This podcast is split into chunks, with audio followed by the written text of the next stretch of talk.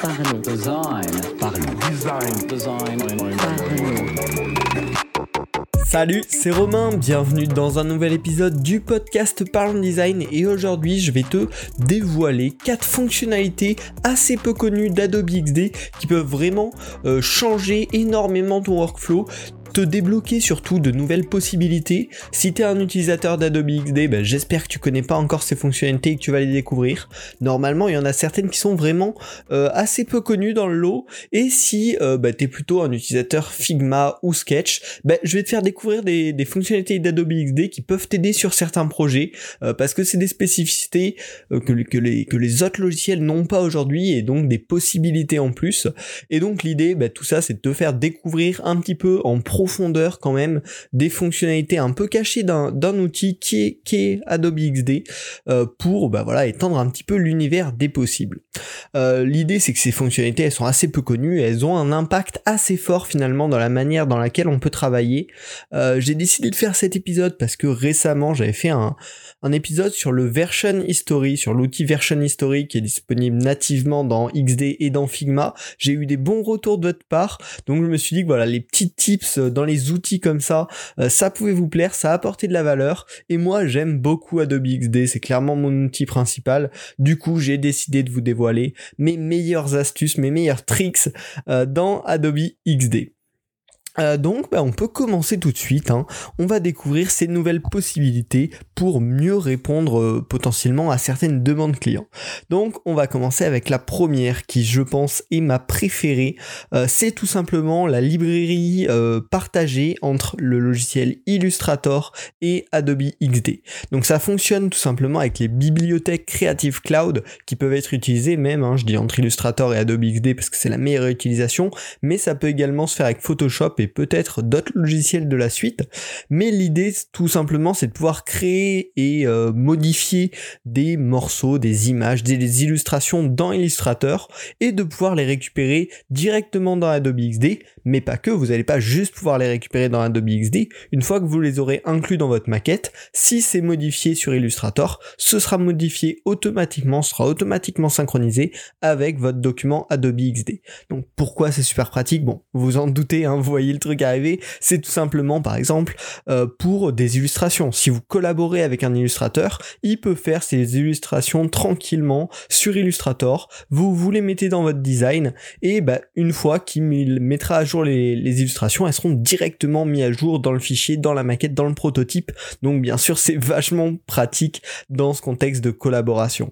Euh, également si vous travaillez seul et que vous êtes l'illustrateur et le designer, bah, ça peut être super pratique, ça vous permet de pas avoir à gérer la mise à jour du fichier euh, de votre prototype, mais juste de faire vos illustrations comme d'habitude dans Illustrator et qu'elles soient mises à jour directement. Ça marche également super bien pour les icônes. Euh, Adobe XD a déjà des bons outils vectoriels, hein, mais bien sûr pas au niveau euh, de puissance que propose Illustrator. Et bien là, vous pouvez tout simplement profiter d'Illustrator au maximum pour créer toutes vos icônes tranquillement, et puis elles se mettent à jour directement dans votre document Adobe XD. Donc vous avez une seule source à mettre à jour, votre document Illustrator, et ensuite ça va se propager partout où ces icônes sont utilisées. Donc c'est vachement pratique. Hein. Euh, en plus de ça, il n'y a rien à mettre en place pour l'utiliser. Il suffit d'avoir un compte Adobe Creative Cloud et puis vous pouvez accéder à cette fonctionnalité de bibliothèque. Euh, je mettrai un lien dans la description hein, pour que vous puissiez découvrir un petit peu mieux l'outil. Mais ça, c'est vraiment une des fonctionnalités que j'ai découvert finalement assez récemment, alors que c'est une dinguerie. Quoi. Ça, ça, ça améliore tellement le workflow. Euh, c'est assez génial et ça, c'est une des puissances d'Adobe qui a de nombreux logiciels. C'est de, de pouvoir permettre ce genre de On arrive donc à la deuxième euh, fonctionnalité que je trouve assez géniale et qui est unique, il me semble, à Adobe XD, c'est les états de composants. Euh, on a l'habitude sur Sketch ou sur Figma de créer plein de composants et de les mettre dans des espèces de sous-dossiers pour les différents états. Ben là, Adobe XD, il a une feature qui est vachement intéressante que j'utilise beaucoup, c'est que un composant peut avoir plusieurs états. Donc vous allez pouvoir faire bon l'état principal, un état over, un état disabled. Euh, vous pouvez même, si vous avez des boutons par exemple, faire un bouton classique et un bouton avec un état avec une icône. Comme ça, bah, vous n'avez pas plusieurs composants, c'est le même composant bouton primaire, mais il y a le mode icône à droite, icône à gauche, pas d'icône du tout. Et ça, c'est juste un état à changer. On peut même imaginer euh, que ce soit sur des cards, sur des sliders, des états bien plus complexes où euh, vous avez un état ouvert, semi-ouvert, fermé, enfin je sais pas, on peut imaginer tout plein de choses, mais on peut créer autant d'états qu'on veut comme ça. Bon, déjà c'est pratique pour l'aspect rangement, ça fait moins de composants différents et euh, bah, du coup on a un composant, on change son état, c'est assez pratique euh, en, termes d'organisation, mais surtout ce qui est vraiment dingue et ce, qui, ce ce que j'adore, c'est qu'on va pouvoir faire des transitions entre ces états de composants. Donc par exemple, on va pouvoir faire un effet de hover sur notre composant. On va dire, bah, quand tu es en hover, tu passes dans cet état, puis quand tu quittes le hover, tu reviens dans l'état initial. Et ça, ça va s'effectuer sur toutes les instances de ce composant. Donc c'est-à-dire que vous faites un bouton avec un effet de hover. À chaque fois que vous utilisez ce bouton dans votre interface, il réagira au hover, uniquement le petit bouton qui sera animé avec cette transition. Donc ça, c'est vraiment génial parce que ça donne un effet bien plus réaliste. On peut simuler tous ces effets de hover très facilement. Et on peut même imaginer d'autres interactions, animations seulement sur l'élément du composant et on n'a pas besoin de créer de multiples artboards pour pouvoir faire toutes les transitions avec toutes les bonnes petites animations. On peut animer le composant en lui-même. Et également, le dernier petit avantage, c'est que ça a une meilleure cohérence avec le développement. Euh, on a l'habitude du coup de faire notre bouton en état over, en état disabled, en état enabled, etc. Mais là, on a un seul bouton avec plusieurs états. C'est plus logique, c'est plus cohérent euh, et c'est vachement simple à l'utilisation. Donc, si vous ne connaissez pas les états de composants, je vous invite vraiment à découvrir cette fonctionnalité. C'est top. Une fois qu'on s'y est habitué, euh, ça fout vraiment les boules de devoir dupliquer un composant avec des noms différents pour les différents états. Enfin bon, voilà, je vous invite vraiment à découvrir cette fonctionnalité, c'est assez génial. On arrive donc désormais à la troisième fonctionnalité. Là, on passe plus dans la phase de prototyping. Euh, déjà, on n'était pas loin avec les états de composants, hein, mais là, vraiment dans le prototype, avec les événements qui peuvent permettre de déclencher une action, donc un passage d'un artboard à l'autre notamment. Euh, parce que dans Adobe XD, on a la possibilité d'utiliser des événements vocaux ou de clavier pour effectuer une action. Vocaux tout simplement avec de la reconnaissance vocale où on va lui dire bah, si tu reconnais la phrase parlons design, eh ben tu vas ouvrir tel artboard dans le prototype. Donc bah c'est vachement pratique tout simplement pour pouvoir prototyper des, interfaces d'assistants vocaux. Hein. Euh, il faut bien pouvoir les prototyper, les tester facilement. Ben là, avec Adobe XD, on peut tout à fait faire ça euh, en faisant des redirections, en faisant play aussi de l'audio en réponse à ces triggers vocaux. Donc, bah, c'est l'outil idéal pour prototyper des assistants vocaux. Également, comme je l'ai dit euh, en, début de présentation de cette fonctionnalité, on peut également utiliser des événements de clavier pour animer ces prototypes. Donc là, bah, ça peut servir tout simplement pour tester des raccourcis clavier. Hein.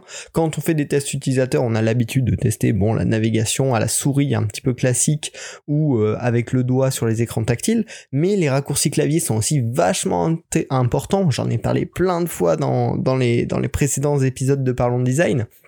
Et donc là, vous pouvez prototyper ces raccourcis clavier pour voir si c'est logique pour vos utilisateurs, si le placement des doigts est simple, si c'est cohérent. Également, vous pouvez l'utiliser pour tester un petit peu l'accessibilité en prototypant un parcours euh, bah, d'accessibilité avec la navigation au clavier. Euh, donc ça c'est une fonctionnalité il me semble unique un petit peu à XD, en tout cas pour le vocal, et c'est vachement intéressant dans des cas très particuliers, mais euh, qui peuvent être utiles le jour où on a besoin de prototyper notamment un assistant vocal. Et enfin, on va arriver à la quatrième fonctionnalité, euh, qui pour le coup est pas exclusive à Adobe XD, mais qui pour moi euh, est la mieux intégrée, c'est l'application mobile Adobe XD. Euh, pour moi, c'est la meilleure vraiment, pour une raison toute simple, c'est qu'on peut accéder à tous nos prototypes qui sont hébergés sur le cloud en permanence. On n'a pas besoin de lancer Adobe XD sur notre ordi pour pouvoir tester sur notre smartphone.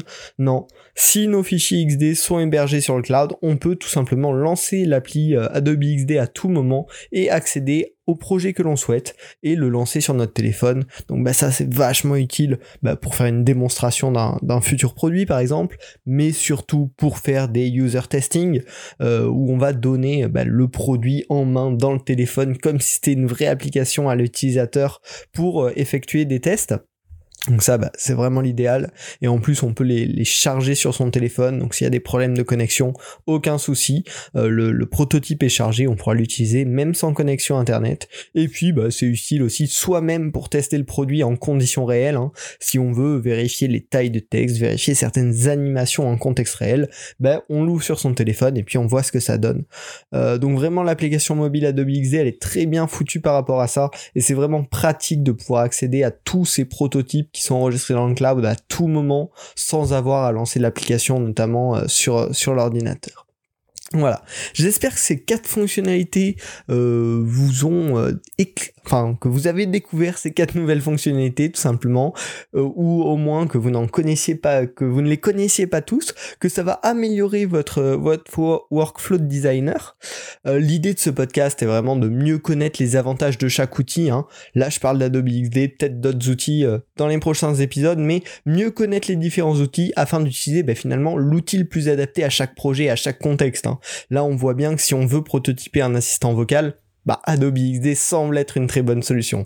Et euh, d'autres logiciels, Figma ou Sketch, peuvent être de meilleures solutions dans d'autres cas. Donc il faut vraiment savoir adapter, savoir ajuster. Pour ça, bah, il faut un petit peu suivre les actus, suivre les nouvelles fonctionnalités, et c'est ce que j'essaye de faire à travers ce podcast. Donc bien sûr, je vous invite à vous abonner à Parlons Design si ce n'est pas déjà fait, pour ben voilà, découvrir les petites astuces comme ça dans les outils, des méthodes de design, des idées euh, sur le design d'interface en général. Également, si vous en voulez plus et si vous voulez là vraiment être au courant des dernières actus, je vous invite à vous abonner à la newsletter mail Partageons Design qui est aussi dispo en me suivant sur Twitter, tout est relayé automatiquement, ou en flux RSS pour s'abonner avec Feedly, et euh, bah, tout simplement avec Partageons Design, je sélectionne chaque jour à la main les meilleurs articles que je trouve, les meilleures sources d'inspiration euh, qui me tombent sous le nez, euh, et puis je les repartage avec vous pour que vous puissiez avoir un petit condensé du meilleur contenu design. Donc voilà, n'hésitez pas, bien sûr c'est gratuit, les liens sont dans la description. Vos feedbacks également sur le podcast sont toujours les bienvenus. Derniers temps là, j'ai eu pas mal de retours de votre part et ça fait vachement plaisir, ça motive à continuer. S'il y a des critiques, je suis absolument preneur également. Le but c'est d'améliorer le podcast. Hein. Là on est bientôt à la fin de la saison 3, euh, donc ça va faire bientôt 150 épisodes. J'essaie toujours de m'améliorer de vous proposer de nouveaux contenus. Donc n'hésitez pas vraiment à me faire vos remarques, c'est super pour pouvoir continuer. Et puis bien sûr, une saison 4 arrivera très bientôt hein, pour de, de nouveaux épisodes, de nouvelles astuces, etc. Enfin bon, je m'étale, j'espère que ce podcast vous a plu. On se retrouve la semaine prochaine pour un nouvel épisode. Salut